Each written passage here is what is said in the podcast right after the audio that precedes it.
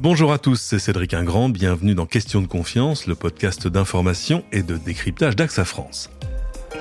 Comment faire rimer, vieillir et s'épanouir? Le constat est cruel, mais il s'impose pourtant. Aujourd'hui, vieillir, c'est mal. Jusque très loin dans l'âge, on nous sommes désormais de rester jeunes, mais surtout tous les discours autour de la vieillesse nous poussent de plus en plus à croire que ce sera douloureux comme une sorte d'épreuve avec en plus une forme de culpabilisation à force d'entendre parler, ouvrez les guillemets, du problème du vieillissement de la population, fermez les guillemets, et sur toutes ses conséquences économiques. Et si vieillir était au contraire le point de départ d'une nouvelle expérience, l'occasion de revoir, remanier notre façon de voir les choses pour les adapter à ce nouveau moment de la vie, que ce soit dans notre rapport aux choses, nos relations aux autres, dans notre utilisation d'un nouveau temps libre également. Ce bien vieillir, on en parle aujourd'hui avec un spécialiste, il est sociologue et auteur de nombreux livres sur le sujet du vieillissement. Bonjour Michel Billet. Bonjour.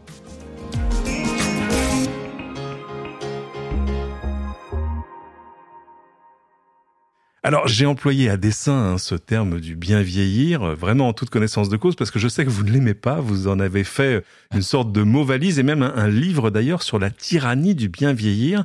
Cette injonction-là, vous ne l'aimez pas? Alors je ne l'aime pas, évidemment, on peut discuter. Euh, je préfère bien vieillir plutôt que mal vieillir, d'accord.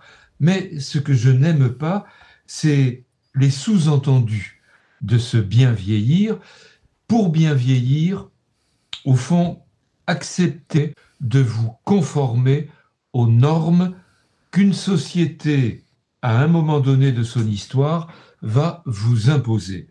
Il convient à ce moment-là de vous faire surveiller par votre médecin. Ah bon? Surveiller Mais qui a envie de se faire surveiller, de se faire suivre? Enfin, mais de quoi parle-t-on? Qu'est-ce qui se passe? Comment se fait-il que nous en arrivions là?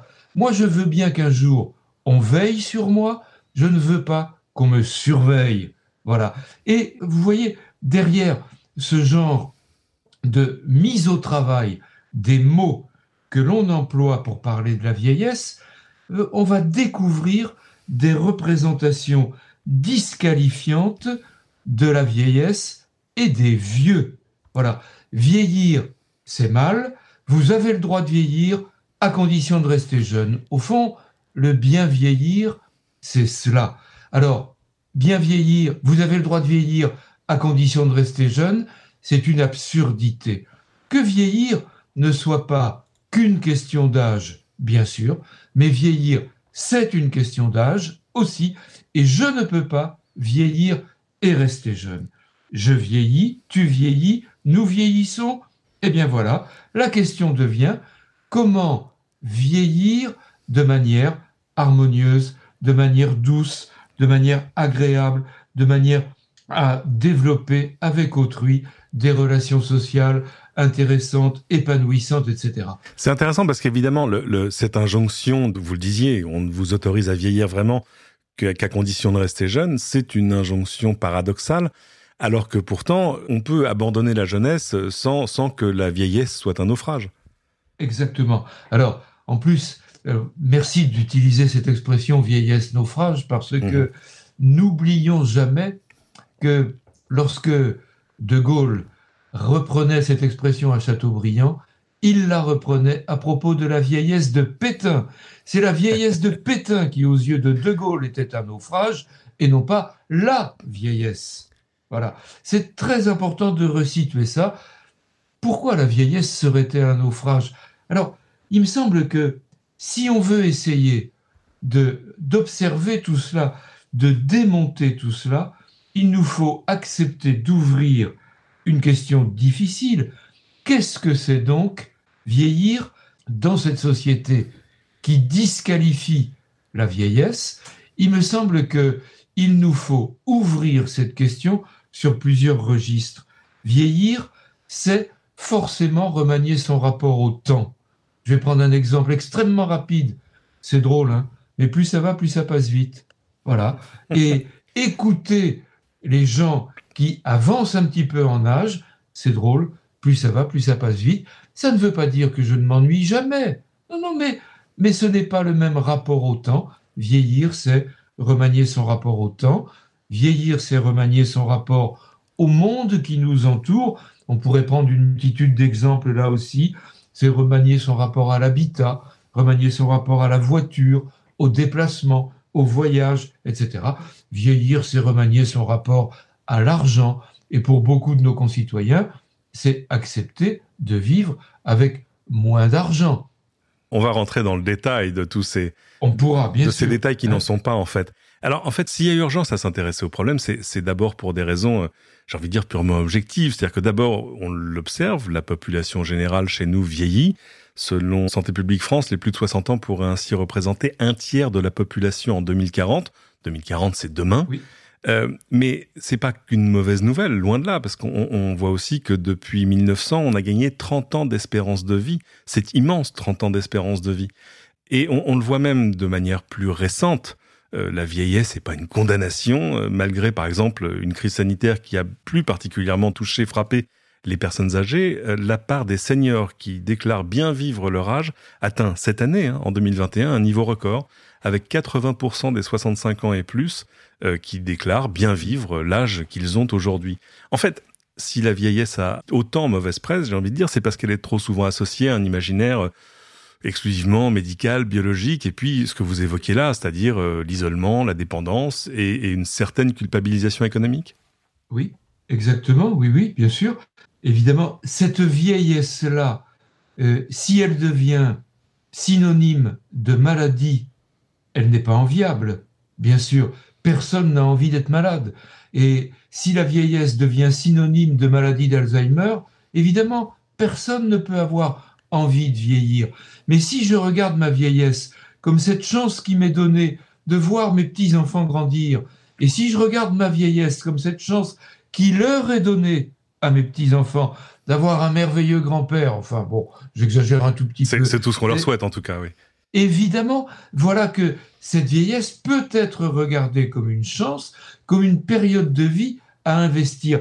Pour le dire autrement, je peux toujours regarder ma vieillesse de deux manières exactement complémentaires et contradictoires. Je peux regarder ma vieillesse comme cette période de ma vie qui me rapproche de ma mort.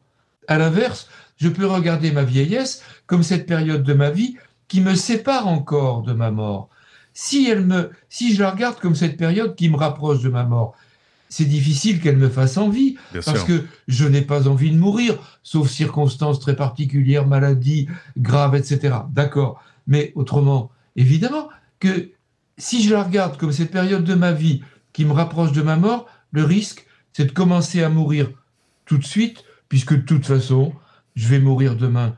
Vous voyez, euh, c'est renoncer, renoncer à vivre, renoncer à faire, renoncer aux rencontres, renoncer au plaisir, renoncer, renoncer, puisque de toute façon, à quoi bon? À quoi bon, ouais. aurait dit Serge Gainsbourg. Alors, vous le dites bien, les vieillesses sont plurielles et les préjugés tenaces. Oui. Comment est-ce qu'on arrive à, à sortir de ce déficit d'image? Il me semble que pour sortir de ce déficit d'image, il faut ouvrir une question. Toi qui me regardes vieillir, je m'adresse à mon petit-fils, par exemple, mais je peux m'adresser à des jeunes gens, étudiants ou autres, peu importe. Toi qui me regardes vieillir, qu'attends-tu de moi? Le pire serait que demain nous soyons dans une société dans laquelle les jeunes n'attendent plus rien des vieux, disqualifiés, incompétents, incapables parce que vieux, d'accord Et qu'à l'inverse, les vieux n'attendent plus rien des jeunes parce que incapables, trop jeunes, la vieillesse d'aujourd'hui ne vaut pas celle d'autrefois, etc. Qu'attends-tu de moi? Et inversement, qu'est-ce que moi j'attends de toi Dans ce jeu d'attente réciproque qu'il nous faut tenter d'expliciter, de mettre en parole, en mots, qu'attendons-nous réciproquement d'une génération à l'autre? Le pire serait que nous n'attendions plus rien, vieillir n'aurait plus de sens. Et surtout favoriserait, euh, favoriserait l'isolement.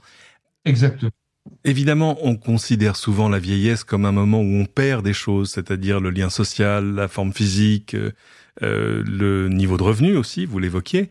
Euh, Est-ce qu'on peut évoquer toutes les choses qu'on gagne au moment de vieillir? Oui. Alors, permettez-moi de, le- de le faire à partir d'une métaphore ou presque d'un exemple. Je crois que vieillir, je le crois, je l'expérimente moi-même et d'autres autour de moi, vieillir, c'est apprendre à courir lentement. Évidemment, ça peut paraître absurde d'utiliser cette expression courir lentement, parce que quand on fait partie de ma génération, euh, comment est-ce que j'ai appris à courir? Bah, tais-toi et cours. Voilà. Et courir, c'était forcément courir le plus vite possible. Eh bien, vieillissant, je découvre le plaisir de la course lente. Mhm. Non plus aller le plus vite possible d'un point à un autre, mais en allant d'un point à un autre, savourer le plaisir du paysage qui se déroule sous mes yeux, savourer le plaisir de sentir le corps en mouvement, des articulations qui bougent, du mouvement tout simplement. Apprendre à courir lentement, déplacer la métaphore sur tous les objets sujets de la vie quotidienne.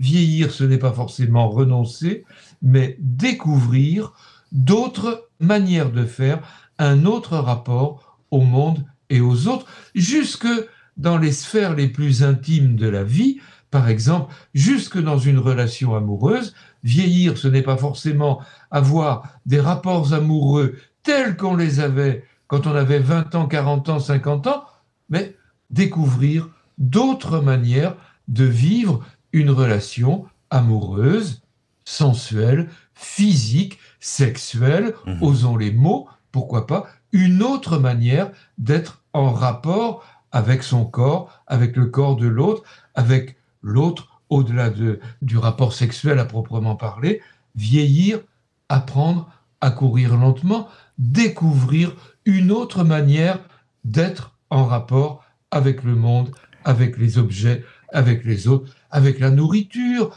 avec ce monde qui nous entoure, avec la bagnole. Allez, vous vous rendez compte? Évidemment, un jour, je vais arrêter de conduire. La bonne question n'est pas l'interdit de, la conduite, mais lorsque je ne conduirai plus, comment est-ce que je vais me déplacer? Et si vous m'aidez à réfléchir à mon déplacement, à mes déplacements lorsque je n'aurai plus de voiture, eh bien, se passer de la voiture, ça peut devenir peut-être même une chance, une chance écologique, allez, et mhm. voilà que les générations vont pouvoir se rejoindre, d'accord Mais une chance écologique, mais une chance parce que conduire, c'est un plaisir et une contrainte. Eh bien, il se pourrait que, après tout l'argent que jusqu'à présent je mettais dans la voiture, je le mette dans d'autres formes de déplacement et que ça puisse être un plaisir nouveau de voyager, se déplacer, etc.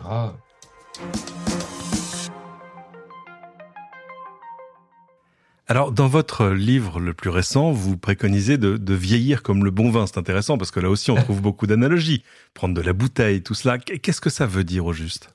Au fond, ça veut dire que, là encore, la métaphore du vin est intéressante. Je veux dire, pour qu'un vin vieillisse, il faudra d'abord admettre de ne pas le consommer tout de suite, le laisser vieillir. Bien.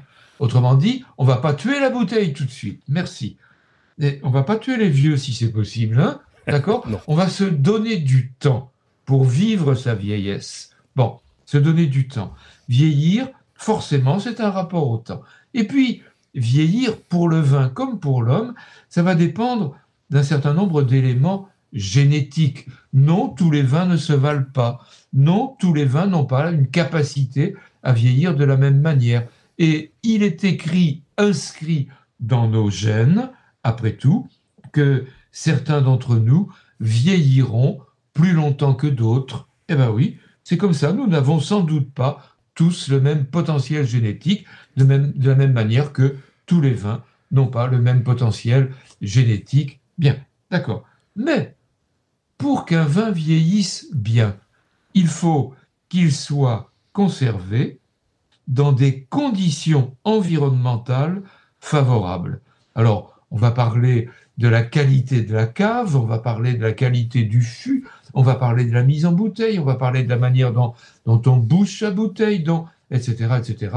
Et je ne suis pas œnologue, je ne vais pas essayer de faire croire que je m'y connaisse beaucoup. Mais on comprend bien que les conditions dans lesquelles le vin vieillit peuvent détériorer sa qualité, conserver sa qualité, améliorer sa qualité. Eh bien voilà, les conditions dans lesquelles je vieillis peuvent améliorer, conserver ou au contraire détériorer la qualité de mon avancée en âge, de mon vieillissement, à la fois sur le plan physique, relationnel, social et sur le plan personnel de mon rapport à moi-même, de du plaisir que j'ai à vieillir, de la qualité de ma vieillesse. En ce sens, la métaphore du vin, elle est intéressante. De fait, elle est intéressante. C'est intéressant parce que tout ce que vous évoquez jusque-là nous met sur le terrain de deux grands enjeux qui sont évidemment éviter l'isolement et euh, se donner le plus d'autonomie possible. On le voit, c'est même un, un enjeu de, de, de, politique publique. On a vu depuis 2016 des actions de l'État sur la loi d'adaptation de la société au vieillissement. Euh, en 2018, la concertation grand âge et autonomie qui a formulé 175 propositions. Le besoin d'adaptation aujourd'hui des villes aux aînés, justement pour leur rendre plus, plus d'autonomie. Il y a toutes sortes d'initiatives. À votre sens, qu'est-ce qui manque aujourd'hui? Ce qui manque le plus, c'est fondamentalement d'accepter que nous, nous concitoyens, nous acceptions l'idée que l'argent consacré à l'accompagnement et aux soins de ceux qui vieillissent, cet argent ne soit pas considéré comme une charge, mais soit considéré comme un investissement. Alors, je porte un regard positif sur ces sommes consacrées, et voilà que je vais regarder cet investissement comme porteur, porteur d'emploi, d'emploi direct et d'emploi indirect, par conséquent porteur d'échanges, alors bien sûr porteur d'échanges économiques, mais pas que d'échanges économiques, et par conséquent porteur d'échanges culturels, d'échanges sociaux, autrement dit porteur de relations, porteur de rapport entre générations, et, et par conséquent, je peux accepter avec le sourire que mes impôts, les impôts que je paye, soient notamment utilisés pour inventer aujourd'hui, demain, des réponses de mieux en mieux adaptées, de plus en plus pertinentes aux besoins de ceux qui avancent en âge. Je veux dire par là, arrêtons d'augmenter la taille des établissements qui accueillent les vieux. Non, ce n'est pas parce que c'est plus grand que ça coûte moins cher. C'est absurde. On croit faire des économies. C'est pas vrai la plupart du temps. Ce n'est pas vrai. On fait des économies sur certains aspects, certains registres. On fait des économies sur le personnel, par exemple. Ah oui, mais c'est intelligent de faire des économies sur le personnel. C'est de personnel dont on a le plus besoin. Un personnel formé, nombreux, compétent, reconnu, etc. Donc, investissement, certainement pas dépense. Mhm. Voilà. Alors, ah, si on regarde les choses comme ça, oui, on va lutter contre l'isolement et on arrêtera de confondre isolement et solitude. Solitude où je trouve une douceur secrète, écrivait La Fontaine. Oui, bien sûr, j'ai parfois besoin d'être seul et non pas isolé. Voilà, seul en relation avec d'autres. C'est intéressant d'ailleurs parce que je vois toutes sortes d'initiatives et puis je vois aussi des choses qui existent plus, j'ai l'impression en tout cas, dans d'autres pays que chez nous. J'ai vu récemment des initiatives comme celle de la colocation intergénérationnelle, c'est-à-dire où des seniors hébergent chez eux des étudiants à leur domicile, dans des chambres qu'ils n'occupent pas ou n'occupent plus, en échange de petits services et puis simplement d'une présence quotidienne. Et d'une relation entre euh, une personne beaucoup plus âgée, un étudiant, une étudiante, deux étudiants. Merveilleuse relation. Tout à fait. Voilà. C'est comme si c'était mon grand-père, dira l'étudiant. Mais c'est comme si c'était ma petite fille, dira merveilleux. Voilà. Dans la, dans la même série, on voit des écoles qui, euh, qui accueillent euh, des jeunes seniors à la table de la cantine. Mais moi, moi je, je, me souviens avoir vu dans des pays comme le Japon, comme le Canada, vous avez des maisons qui sont vendues comme des maisons intergénérationnelles, c'est-à-dire où euh, grands-parents, euh, parents et enfants peuvent vivre ensemble, mais avec avec un, minimum d'autonomie, par exemple avec des maisons qui sont conçues avec deux cuisines pour qu'on n'ait pas forcément à prendre tous ces repas systématiquement ensemble, etc. C'est des choses que je ne vois pas chez nous. Non, ou très peu, ou, ou pour l'instant à la marge, mais, mais, ce qui me rend optimiste, c'est que la génération qui aujourd'hui vieillit, c'est la génération, alors sur laquelle évidemment il convient de dire pique-pendre. Hein, c'est fichu 68 arts, cette génération qui a tout eu, etc., privilégiée. Ouais, ouais, tu parles. N'empêche que cette génération qui est, qui est la génération qui a découvert la liberté, cette génération, elle n'acceptera pas de se laisser asservir au motif de son âge. Et en particulier, comme il existe une espérance de vie différentielle homme-femme, ce sont les femmes qui vieillissent plus longtemps que les hommes. eh bien, les femmes de cette génération n'accepteront pas de se soumettre arbitrairement à des réponses dont elles ne veulent pas. Et ces femmes sont en train d'inventer des réponses que les hommes n'auraient pas forcément été capables d'inventer, ou alors elles les inventeront et hommes et femmes, nous les explorerons ensemble. L'habitat partagé entre euh, la colocation entre vieux, et eh bien voilà, ce sont les femmes qui aujourd'hui en France, mhm. par exemple l'expérience des Baba Yaga, etc., ce sont les femmes qui aujourd'hui en France sont en train d'explorer ça. Vous avez un organisme HLM qui dispose de, de, quelques appartements dans un immeuble au même étage. Allez, il y a quatre appartements, on en loue trois, on, en on garde le quatrième pour une vie collective. D'accord? Donc vous avez trois couples ou trois personnes âgées qui habitent sur le même étage, mais pas dans le même appartement, chacun son petit appart.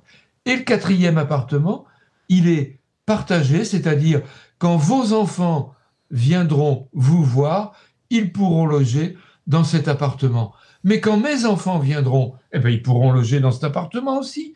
Voilà. Ce n'est qu'une question de gestion d'agenda. Et après tout ça, on sait le faire, on en est capable, etc. Et il y en a qui sauront le faire avec plus de... Allez, ça marche. Et dans cet, dans cet appartement, eh bien, il y a une salle à manger, c'est bientôt Noël, eh ben c'est là qu'on ira faire leur pas de Noël, parce que là on aura un peu plus de place que dans mon appart à moi qui est un peu petit.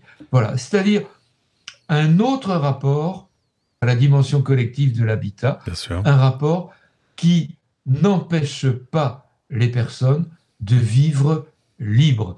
Il me semble que on pourrait dire vieux, enfin libre, c'est-à-dire enfin, enfin déchargés de toutes les contraintes qui nous ont toute la vie pesé sur les épaules, contraintes budgétaires, contraintes professionnelles, contraintes familiales, contraintes, de toutes sortes, vieux, enfin libres.